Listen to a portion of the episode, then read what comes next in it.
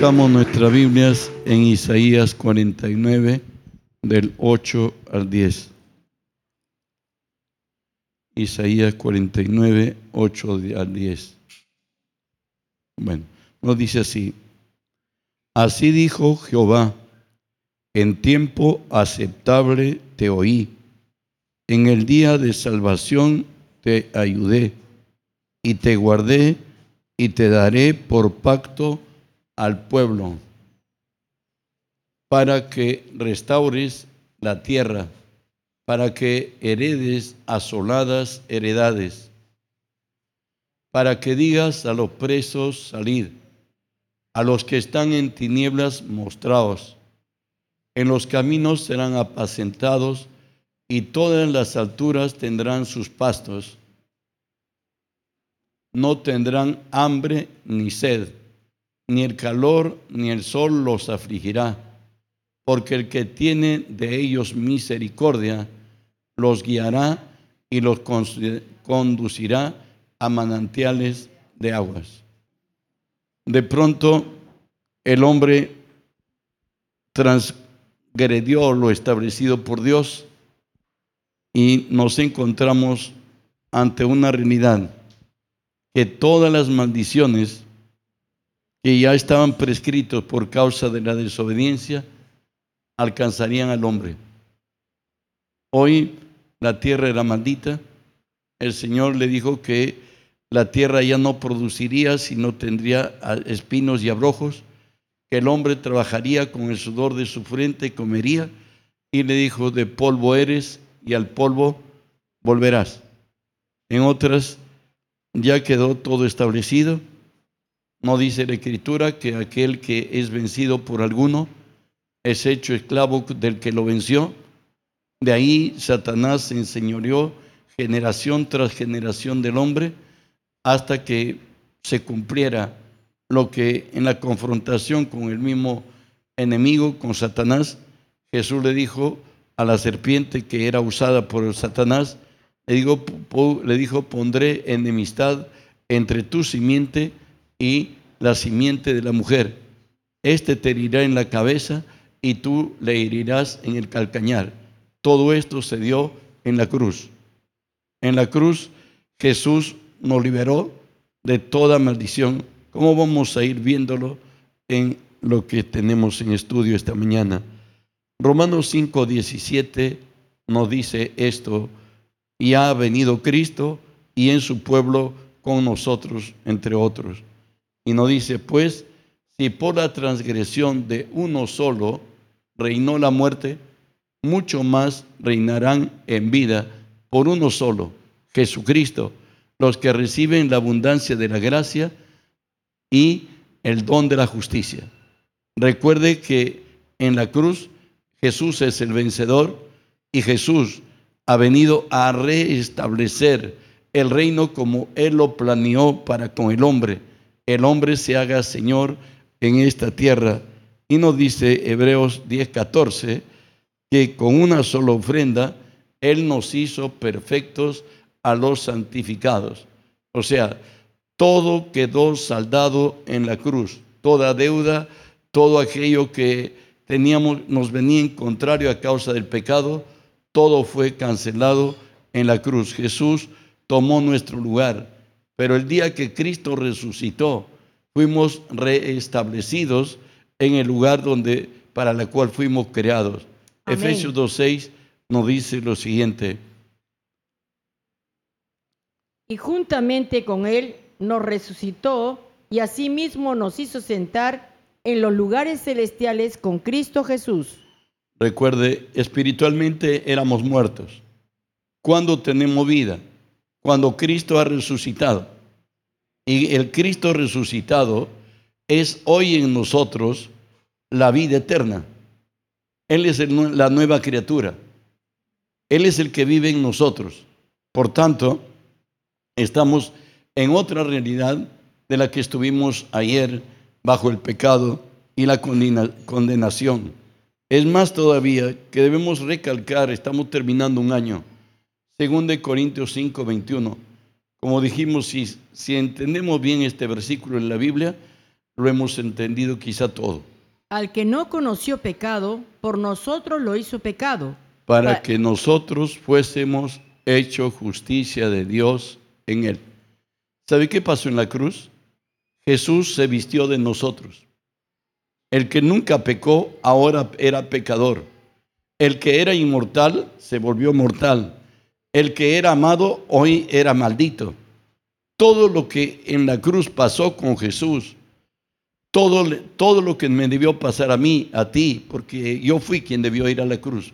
Perdóname, tú también, porque la paga del pecado es la muerte. Entonces, Dios pasó toda nuestra deuda y nuestro quebranto y dolor a causa del pecado a una sola persona, a Jesucristo. Jesús estuvo enfermo, Jesús estuvo desamparado, Jesús estuvo olvidado, Jesús fue maldecido, todo le aconteció. Ahí fue pobre, no tenía ninguna pieza de vestido sobre su cuerpo, ahí tuvo hambre, ahí tuvo sed, ahí la pasó de toda. Pero también ahí nos transfirió su propia naturaleza a los que somos de Él. Amén. ¿Se acuerdan que está escrito en 1 Corintios 6, 17? El que se une al Señor, un espíritu es con Él. Hoy, quien vive dentro de ti es Cristo mismo. Cristo hoy vive dentro de nosotros. Todo lo que es Dios hoy vive en ti. Su sabiduría, su inteligencia, su poder, la autoridad. Lo que a mí a ti y a todo cristiano, lo único que se nos pide, lo que está en Romanos 8:13, dice que debemos hacer morir las obras de la carne por el Espíritu. A ver, Romanos 8:13. Porque si vivís conforme a la carne, moriréis. Mas si por el Espíritu hacéis morir las obras de la carne, viviréis. Nosotros caminamos por fe. Nosotros miramos más allá de nuestros sentidos. No miramos las cosas que se ven, sino las que no se ven. Para nosotros la palabra de Dios es nuestra guía de fe y de práctica. Si no lo es así, hoy nos convertimos y empezamos de nuevo. ¿Me entiendes? La Biblia tiene que ser nuestra conciencia, nuestra voluntad, tiene que ser nuestro deseo, tiene que ser todo, Amén. porque a eso se nos han impuesto. Y no es que lo que yo determine voy a creer y lo que no quiera voy a desecharlo. Y aquí nos habla de cómo Jesús había de administrar la nueva vida en nosotros. Vuelvo a leer Isaías 49 del 9 y 10. No dice así, para que restaures la tierra, para que heredes asoladas heredades, para que digas a los presos, salid, a los que están en tinieblas, mostraos, en los caminos serán apacentados, y en todas las alturas tendrán sus pastos, para no tendrán hambre ni sed, ni el calor, ni el sol los afligirá, porque el que tiene de ellos misericordia los guiará y los conducirá a manantiales de aguas. Hoy Jesús es nuestro pastor. Y Amén. Jesús, nuestro pastor, Él es nuestro libertador a la vez. ¿Qué beneficios trae haber creído en Él? Vamos a ir viéndolo. Lo primero que encontramos, que Él siempre tiene segundas oportunidades. Lo encontramos en Mateo 19, 26, que dice así, y mirándolos, Jesús les dijo, para los hombres esto es imposible, más para Dios todo es posible. O sea, estamos Amén. cobijados bajo una sombra de aquel que todo lo puede. Puede pasar por nosotros circunstancias extremas que nunca lo imaginamos, que nunca lo pensamos y que creímos que jamás llegaría a nuestra casa. Sí, pero aun cuando llegara, Dios mostrará su gloria y su poder. Dios nos sacará de todas esas, como dice Isaías 43, 19. He aquí que yo hago, dice el Señor, cosa nueva. Abriré, dice, caminos en el desierto y ríos en el sequedal. Por todo el daño que el enemigo procure causarnos a nosotros los cristianos, Dios siempre nos hará el bien. Por todo el daño que el enemigo te haya causado, necesariamente Dios te hará mucho más bien. Así como lo fue a José en Egipto, olvidado ya en la cárcel, de la cárcel salió a ser el segundo de Faraón. El mismo Faraón le dice, solamente porque soy el Faraón, seré el primero, pero tú eres el segundo en todo. Bueno, Dios es Dios. En Levítico 26, 13, Dios le dice a Israel una verdad que Él no quiere que su pueblo esté esclavizado y esté empobrecido. Él dice que los levantó de esa condición. Yo Jehová, vuestro Dios, que os saqué de la tierra de Egipto, para que no fueseis sus siervos, y rompí las coyundas de vuestro yugo, y os he hecho andar con rostro erguido. Dice que Dios nos ha liberado de la pobreza para que ya no seamos esclavos y que nos ha puesto en otro lugar para que tengamos el, nuestro perfil erguido. Dios, Dios es Dios y quiere lo mejor para los suyos, pero a veces del púlpito enseñamos otras cosas. Pero esto es lo que está escrito. Job 42, 10, recuerden que Dios ha hecho una promesa que nos va a llevar de gloria en gloria. Hoy Job ha pasado todo el mar y sus olas, ha perdido prácticamente todo y hoy es restituido por el Señor. Y nos dice así, y quitó Jehová la aflicción de Job cuando él hubo orado por sus amigos y aumentó al doble todas las cosas que habían sido de Job. Recuerden que aún le dio las hijas las más hermosas que había en el pueblo y además tuvo muchos hijos. Dios siempre restituye. Dios levanta nuestra cabeza. Nuestro amparo es con Él y nuestro refugio es Él. Él es el que en quien hemos puesto nuestra confianza. Y nos dice también a los cristianos Él nos va a recrear. Isaías 56, 7. Yo los llevaré a mi santo monte y lo recrearé en mi casa de oración. Sus holocaustos y sus sacrificios serán aceptos sobre mi altar, porque mi casa será llamada casa de oración para todos los pueblos. Recuerda que al tener un encuentro con Dios, lo sobrenatural se muestra tu vida, nunca vas a ser igual. Ahí sufrimos como una metamorfosis. Ahí nunca más seremos iguales, como Jacob en el valle de Jaboc, donde aquella noche peleó contra el ángel y de pronto le dice, mira, yo no te dejo si tú no me bendices. Y lo toma fuerte y le dice que él está decidido a todo. Y de pronto le da un puñete en el encaje y de pronto está rengueando y todo esto y le dice, ¿cuál es tu nombre? Yo soy, le dice Jacob. Ya tu nombre no será Jacob, le dijo. Tu nombre será Israel, por cuanto tú has peleado contra Dios y contra los hombres y los has vencido. Usted sabe que Dios es justo. Bendecir a Jacob no era justo. Alguien que le robó la primogenitura a su hermano. Alguien que a su padre ya siendo ciego, lo burló y lo engañó por querer la bendición. Dios no podía hacerlo. Pero sin embargo, la fe nos hace merecedores de lo que no merecemos. Cuando tenemos realmente un encuentro con Dios, nuestra vida cambia. No solamente es una religión, es conocerlo a Dios. No solo su palabra, sino conocerlo a Él al Dios Espíritu. También cuando estamos en este caminar de Dios, el ministerio de Cristo le dice así en lo que estamos desarrollando, Isaías 48, 49, discúlpeme, para que digas a los presos, salid. ¿Sabe cuándo nos hacemos libres? Cuando nos anclamos en su palabra.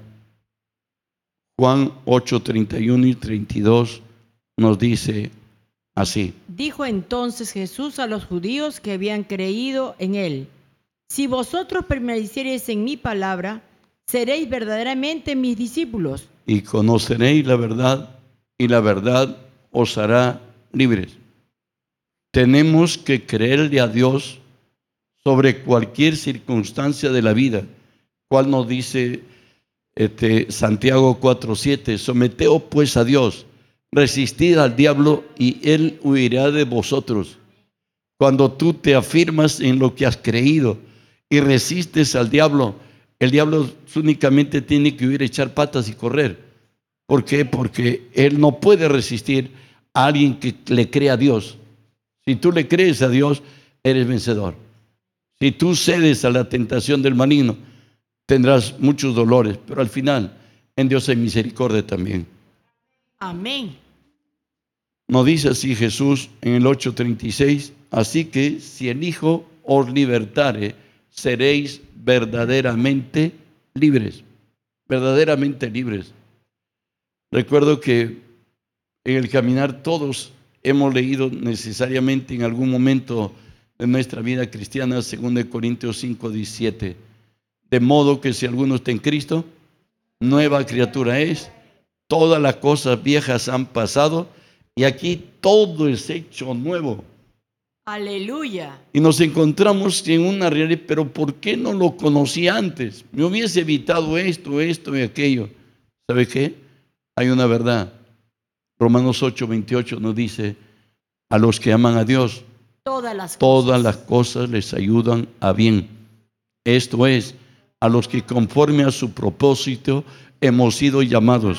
Amén. Aún nuestro dolor, nuestro quebranto, la necesidad, nuestros desatinos, el desorden que hicimos en nuestra vida, al final todo ha sumado para bien.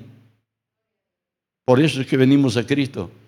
¿Se acuerdan que Jesús llegó a la casa de un fariseo y de pronto irrumpió en esa casa la Magdalena?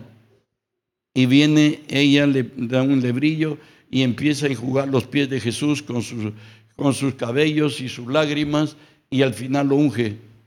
Y el, y el fariseo se dice a sí mismo, pero si este fuera profeta, no sabría que quien lo está ungiendo es una pecadora.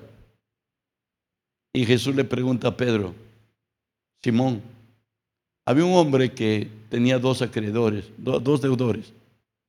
Al uno le perdonó cien tantos y a otro le perdonó cincuenta. Y le dices tú, ¿quién amará más? Al que se le perdonó más, le dijo, por cuanto sus muchos pecados le son perdonados. Por eso ama más. Amén. Hay gente que cree que Dios le debe porque tenía moral. Hay gente que no, no da su brazo a torcer porque no se siente deudor. Cree que su moral es suficiente. Pero no hay justo ni siquiera uno, no hay que hagamos el bien. Todos nos hemos descarriado como ovejas. Por tanto, la salvación solo es por Jesús. Amén. Avanzamos. Dice que Él ha venido a los que están en tinieblas a decirles, mostraos, volveos a la fortaleza. A los que están sin esperanzas, Él vuelve a decirle, todavía hay esperanza. ¿Dónde está? Zacarías 9:12 dice así. Volveos a la fortaleza, oh prisioneros de esperanza. Hoy también os anuncio que os restauraré el doble. Entonces el Señor dice, si tú ya perdiste la fe, si tú estás en un momento de desolación extrema, ¿sabe qué? Yo te voy a restaurar al doble. Amén. Entonces Dios te está pidiendo, así es como en el valle de los huesos secos, ¿se acuerdan? En Ezequiel, donde le dice el Señor, le dice, hijo de hombre, ¿qué ves? Dice un valle de huesos secos y están resecos, ¿no es cierto? Finalmente le dijo el Señor, esta es la casa de Israel que ha perdido la esperanza. A veces ya lo último que podemos perder es la esperanza. ¿Y qué es la esperanza? Es una realidad remota que Dios tenga misericordia de mí y que me alcance su favor y que logre verlo. La fe es por el contrario, es algo que me pertenece, que Dios me lo dio y que yo lo creo y que necesariamente vendrá. En Naúm 2.1 nos habla de momentos extremos que pasamos el hombre y temerán desde el occidente el nombre de Jehová y desde el cielo el nacimiento del sol su gloria, porque vendrá el enemigo como río, mas el espíritu de Jehová levantará bandera contra ella. Y Naúm me decía, subió destruidor contra ti, guarda la fortaleza, vigila el camino, ciñete los lomos y refuerza mucho tu poder. Alguien dijo, hoy el enemigo no está de visita, hoy es tu Señor. Te tiene maniatado, te tiene eh, doblegado, pero aún así Dios dice que Él abre ríos en el sequedal. Amén. Momentos de, de extrema necesidad, de extremo dolor, de extremo quebranto, donde Satanás nos hace creer inútiles, nos hace creer que no servimos sino para nada y de pronto hasta nos han dicho, pero sin embargo, Dios abre caminos en el desierto, Dios abre pozos en el sequedal, donde estamos en el momento más cruel de la vida, es donde Dios hace milagros. Amén. Él ahí dice, como lo dijo en Betania con Lázaro, no te dije que si creyeres verás la gloria de Dios. Aún estando en situación extrema, Marta le decía, maestro, y ahí desde, ya mi hermano está descompuesto, ya no hay nada que esperar de esto. Jesús le dijo, si puedes creer, para que cree todo es posible. Y fue Jesús a la sepultura de Lázaro y le dijo, Lázaro, a ti te digo, levántate. Y bien dicen que si él no hubiese dicho Lázaro, se levantaban todos los muertos. Porque Él es la vida. Amén. Entendamos, nuestro problema siempre tiene solución, nuestro Dios. Gracias porque estamos bajo la cubierta de Él. Él nos dice en Juan 6:35, yo soy el pan de vida, y el que a mí viene nunca tendrá hambre, y el que en mí cree no tendrá sed jamás. El que mí, a mí viene no tendrá hambre, será asistido en todo lo que necesita. Él es el proveedor y el que, y el que cree en Él nunca tendrá sed, jamás se dará por decepcionado de lo que creyó. Él es el único ser que cumple su palabra. Cielo y tierra pasará, mas su palabra no pasará. Él es nuestro Dios, Dios de verdad. Él nos dice, bajo circunstancias que estemos, en Isaías 42, 16, dice, guiaré a los ciegos por camino que no sabían. ¿Y cuál es el que no sabíamos también nosotros en otro tiempo? Romanos 8:6. Porque el ocuparse de la carne es muerte, pero el ocuparse del espíritu es vida y paz. Siempre en Cristo vamos a tener bendiciones. En Él vamos a ver que Él es hacedor de imposibles. Una segunda cosa que vamos a tocar ¿Por qué nuestra vida no es trascendente? Yo soy hijo de Dios. Él, él le agradó revelarse a nosotros.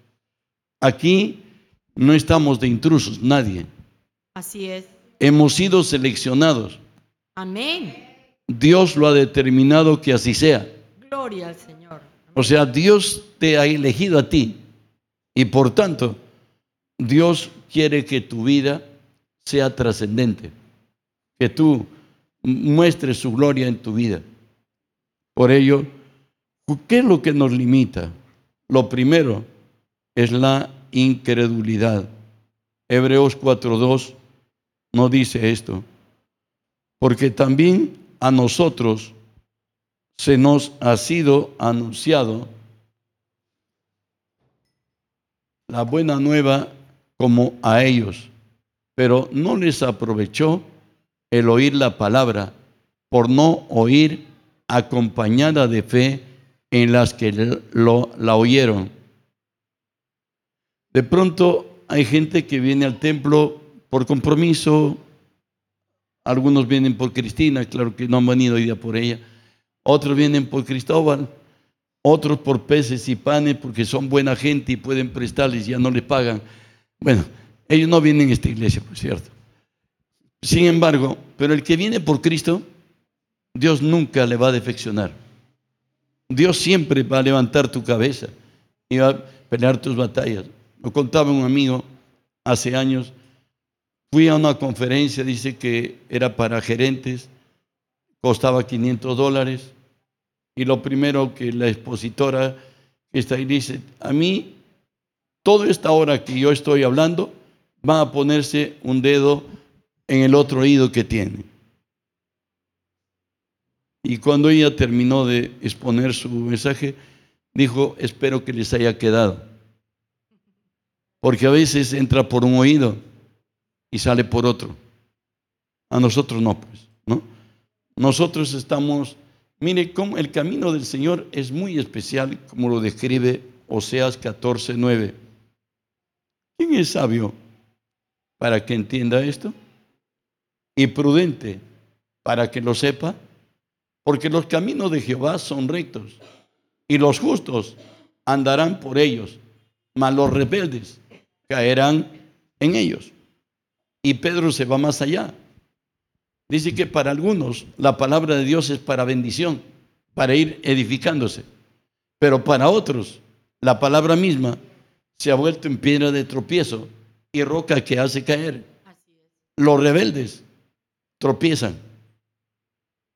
A Dios no puedes objetarlo, su verdad es verdad eterna. No dice Job, ¿no? Lo siguiente de él dice que, bueno, dice, ¿qué enseñador semejante a ti? Nadie jamás ha prescrito tus caminos, ni te dice, ¿qué haces? Él es el Señor.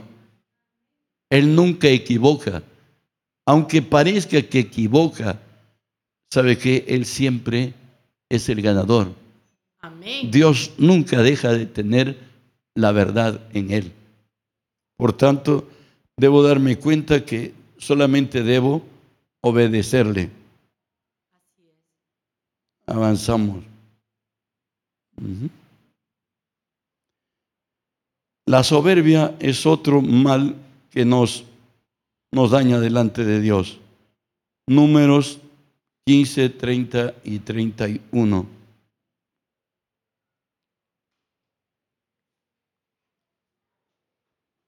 Mas la persona que hiciere algo con soberbia, así el natural como el extranjero, ultraja a Jehová. Esa persona será cortada de en medio de su pueblo. Por cuanto tuvo en poco la palabra de Jehová, y menospreció su mandamiento, enteramente será cortada esa persona. Su iniquidad caerá sobre ella. Recuerden que Dios se hace respetar. No podemos tomar su palabra en menos. Que yo puedo hacer lo que quiero, perdóname. A nosotros cristianos nos dice esto que debemos marcar en nuestro corazón. Romanos 14, 23. Porque el que duda sobre lo que come es condenado porque no lo hace con fe. ¿Qué más? Y todo lo que no proviene de fe es pecado. Tú sabes que si tú aceptas que estás enfermo, si tú aceptas que eres pobre, si tú lo confiesas que estás enfermo, ¿estás yendo contra Dios?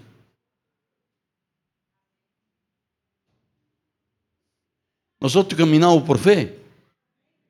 O Él es la verdad o nosotros. Por tanto, tenemos que amoldarnos a lo que Él dice. Porque Él es la verdad. Él es el camino. Él es la vida. También por la jactancia hay problemas. Lo dice Jeremías 13 del 15 al 17. Escuchad y oíd, no os envanezcáis, pues Jehová ha hablado. Dad gloria a Jehová, Dios vuestro, antes que haga venir tinieblas y antes que vuestros pies tropiecen en montes de oscuridad. Y esperéis luz y os vuelva en sombra de muerte y tinieblas. Bueno, más si no oyeres esto, en secreto llorará mi alma a causa de vuestra soberbia, y llorando amargamente se desharán mis ojos en lágrimas, porque el rebaño de Jehová fue hecho cautivo. Recuerda que Dios respeta nuestra voluntad Amén. Aunque Él es el Altísimo. Él respeta la voluntad del hombre. Pero sí, de toda decisión que hemos hecho, sea buena o sea mala, daremos cuenta en el día del Señor. Por tanto, Así es. el Señor nos dice, me doldrá ver los cautivos, me doldrá ver los estos, e incluso mis lágrimas caerán por ustedes, pero ¿qué hacer? La palabra se cumple. Dios es Dios de verdad. Por tanto, en Ezequiel también 18:30 nos dice, por tanto, yo os juzgaré a cada uno según sus caminos, oh casa de Israel. Dice Jehová el Señor, convertíos, apartaos de todas vuestras transgresiones, y no os será la iniquidad causa de ruina. Me acuerdo que ya Cristo viene y ya va a cumplir 40 años. Un hermano tenía su bebita y cada vez que enfermaba lo llevaba al templo para orar por ella. Estábamos en Tabla de Lurín. Así que un día me viene y me dice muy gozoso, pastor, ya no lo va a estar molestando, me dice. Me han dado, de la empresa nos han dado un, bueno, pues tengo, me han dado 10 mil soles a mí ya tengo con qué curarle a mi hija. Oye, los diez mil se le fueron pura curación y si no fue nada. Dios, Dios resiste a los soberbios. Dios da gracia al humilde. Amén. No podemos creernos que porque ya la billetera se, ensanchó y ya no somos libres de, de todo mal, no. Si Dios está con nosotros, Él nos sacará en todas. También por la tibieza espiritual. Hay hermanos que son indiferentes, a ellos no les va ni les viene, ¿no? Claro que ellos no vienen pues acá a la iglesia. Apocalipsis 3, 14 y 15 nos dicen de ello. Yo conozco tus obras que ni eres frío ni caliente. Ojalá fueses frío o caliente, pero por causa, por cuanto eres tibio y no frío ni caliente, te vomitaré de mi boca. Es más todavía, en Levítico 16, 19, 19, nos habla que Dios no está de acuerdo con las mezclas con nada. Mis estatutos guardarás. No harás ayuntar tu ganado con animales de otra especie. Tu campo no, no sembrarás con mezcla de hierba, de semillas, y no te pondrás vestidos con mezclas de hilos. Bueno, Dios quiere que no nos mezclemos, que no nos acostumbremos a convivir como el mundo que hoy vive, donde lo malo es bueno. Nosotros somos de Él. No podemos ser indiferentes. Nosotros somos cristianos. avanzamos. Por no conocer el tiempo de nuestra visitación. Esto lo dijo Jesús en Lucas 19, 44. Y te derribarán a tierra a tus hijos dentro de ti, y no dejarán en ti piedra sobre piedra, por cuanto no conociste el día de tu visitación. Muchas veces la bendición está cerca, está delante de ti, y muchas veces lo repensamos, y muchas veces creemos que no puede ser así, y de pronto lo hemos perdido todo. ¿Cómo hacemos para saber que la bendición nos alcance? Nos dice pues eh, Salomón que con sabiduría entenderemos el día de nuestra visitación. Debemos pedirle a Dios que nos abra nuestros ojos, nos abra el entendimiento, nos haga ver cuándo es el momento que está dispuesto el ser bendecido por Él porque a veces nos llega una sola vez a la vida y si la perdiste, se casó con otro. Pueden decir amén. Pasa eso, ¿no? Entonces nos dice el Señor en Eclesiastés 9:11, nos habla de las circunstancias y los tiempos que se dan en la vida.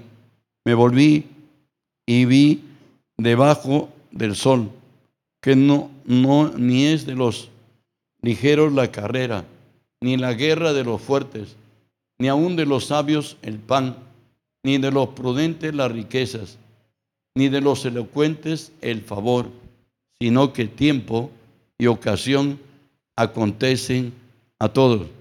Si estamos en el lugar correcto, con las personas correctas y en el tiempo correcto, necesariamente la llevamos. Las bendiciones nos alcanzan. Pero no darnos cuenta de ello trae dolor y quebranto. También por aborrecer al hermano.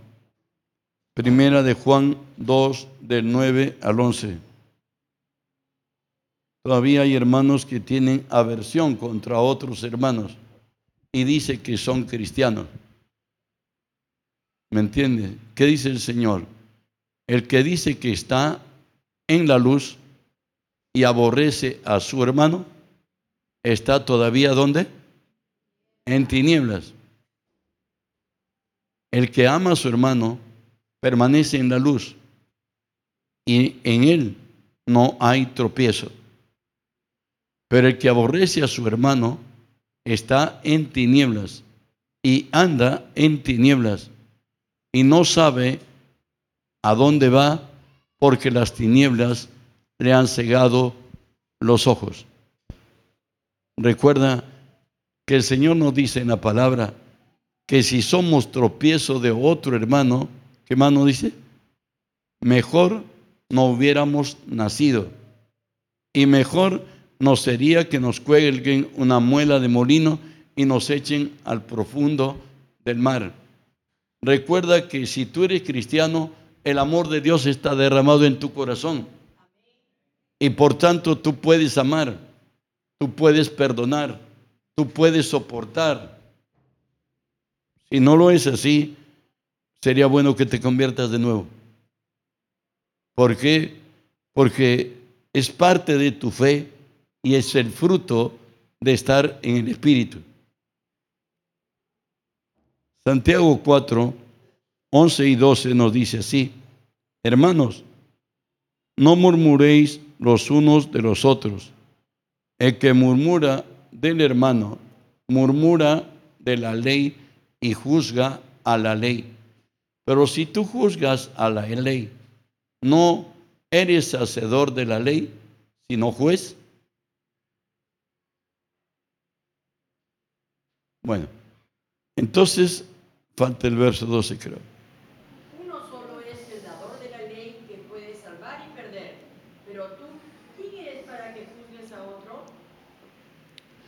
Recuerde que no tenemos autoridad para juzgar a nadie.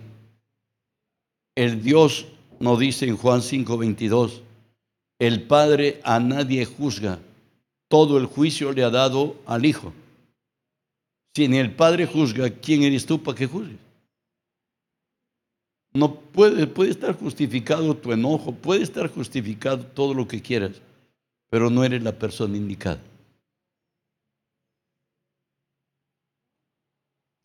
Decimos amén o de mí.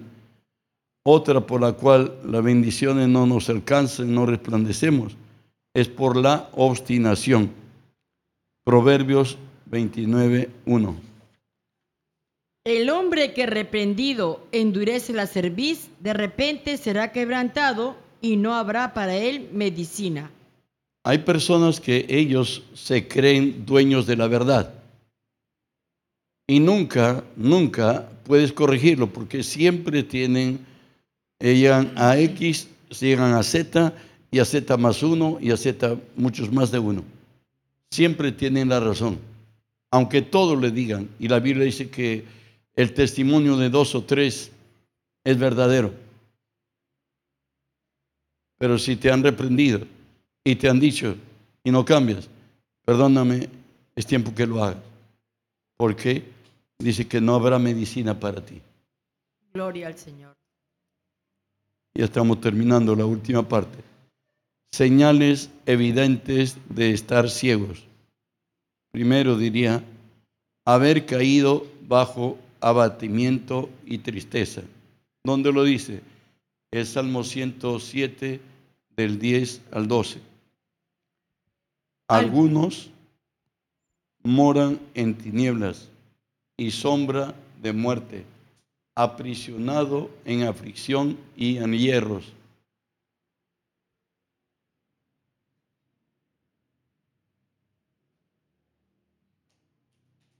por cuanto fueron rebeldes a la palabra de Jehová y aborrecieron el consejo del Altísimo. Por eso quebrantó con el trabajo sus corazones. Cayeron y no hubo quien los ayudase.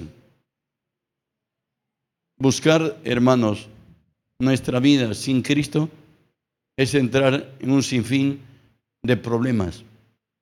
Como Alguien me dijo hace muchos años atrás, él era miembro de la iglesia, eh, su vida pasada él estuvo en la drogadicción. Me dijo, pastor, ahora ni la droga me droga. Mira, si Cristo lo llenó todo, nadie puede llenar lo que Cristo llenó. Amén. Solo Cristo es el que puede llenar nuestras vidas. Por tanto, si nos hemos separado de Él, en Él hay misericordia. Él es fiel y perdonador. Además de esto, otra de las señales es poner, no poner, ordenar nuestras ideas a causa de las tinieblas. Job 10:22. Tierra de oscuridad lóbrega, como sombra de muerte y sin orden, y cuya luz es como densas tinieblas. A veces nos pasa en la vida cosas que nos han dejado sin piso y parece que el techo nos ha caído encima y que no hay a dónde acudir ni dónde buscar. El tiempo de dificultad como dijera David, conocedor de Dios y de su palabra, en el Salmo 40, es tiempo de solo esperar en Dios, como Él lo dijo. Pacientemente esperé yo a Jehová. Él se inclinó a mí y escuchó mi clamor. Luego extendió su brazo, me hizo sacar del pozo cenagoso, de la desesperación. Luego puso mis pies sobre la peña y enderezó mis pasos. Tiempo que estás en quebranto, en dolor, en oscuridad, nunca tomes decisiones, porque Satanás no solamente viene a robar, él viene a matar, Él viene a, a robar y a destruir.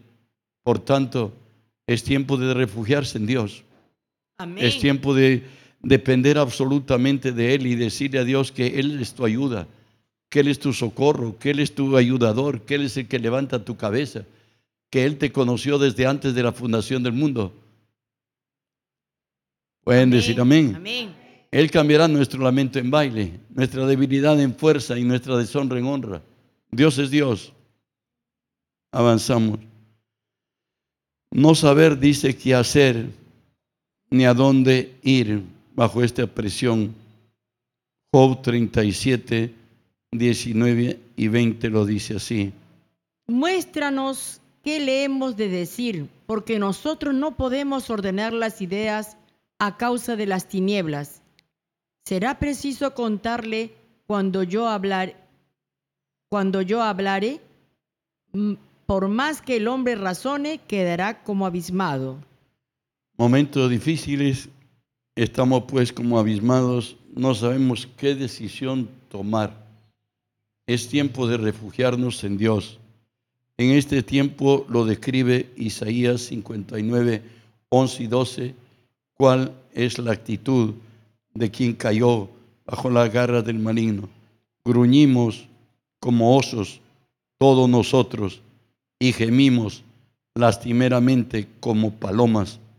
Esperamos justicia y no la hay, salvación y se alejó de nosotros, porque nuestras rebeliones se han multiplicado delante de ti y nuestros pecados han atestiguado contra nosotros, porque contra nosotros están nuestras iniquidades y conocemos nuestros pecados. Dios es juez justo. El problema es que si nosotros nos apartamos de sus pensamientos, tendremos dolores y tendremos quebrantos. Finalmente ya estamos por acabar. Estar totalmente desamparado en el tiempo del quebranto. Job 17:7, él lo dice así, mis ojos se oscurecieron por el dolor y mis pensamientos todos son como sombra. Y mis pensamientos todos son como sombra.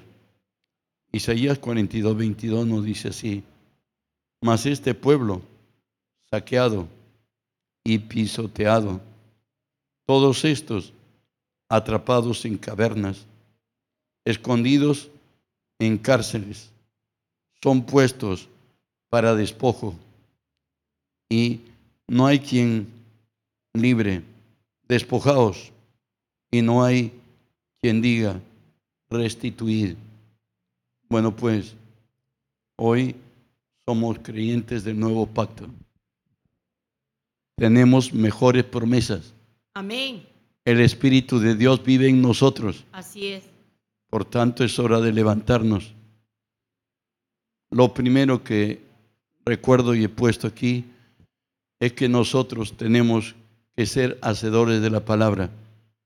Juan 8, 31 y 32, volvemos a leerlo, y nos dice así, dijo entonces Jesús a los judíos, que habían creído en él. Si, si vosotros permanecéis en mi palabra, seréis verdaderamente mis discípulos y conoceréis la verdad y la verdad os hará libres. Lo primero que tenemos que determinarnos, no solamente creerle a Dios, sino creerle a Dios tenemos que saber que su palabra necesariamente se va a cumplir irremisiblemente. Dios cumplirá lo que Él ha prometido. ¿Pueden decir amén? También recuerden que nosotros somos siervos y no somos amos. El amo es Él. Lucas 17, 10 nos dice así. Así también vosotros cuando hayáis hecho todo lo que os ha sido ordenado, decid, siervos inútiles somos, pues hicimos lo que debíamos hacer, hicimos. Entonces, el siervo de Dios no tiene iniciativa. Te recuerdo que tu dueño se llama Cristo. Él, a Él lo recibiste como Señor y Él tiene que determinar por tus caminos. No lo soy yo, ni lo eres tú, ni ninguno que se llame cristiano, que tenga capacidad de decidir porque es muy diestro, muy hábil, muy capaz, muy entendido, tiene mucho en el cerebro y tiene mucho en la, en la intuición. No. El Señor dice que cuando hagamos todo lo que nos ha sido ordenado hacer, digamos, siervos inútiles somos, pues lo que debíamos hacer, eso hicimos. Y termino leyendo el Salmo 66, 18, que nos dice así.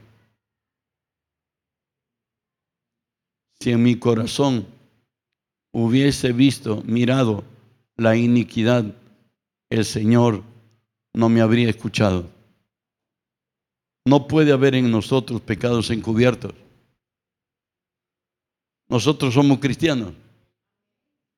Todo pecado no confesado va a producir otros pecados más. Está escrito en la palabra que nos dice, primera de Juan 2.1, Dios sabe que el hombre peca aún siendo cristiano.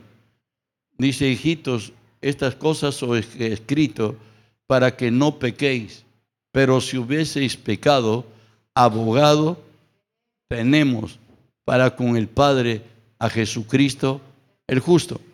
O sea, Dios se ha provisto para, nuestro, para nuestras circunstancias donde se nos va la mano.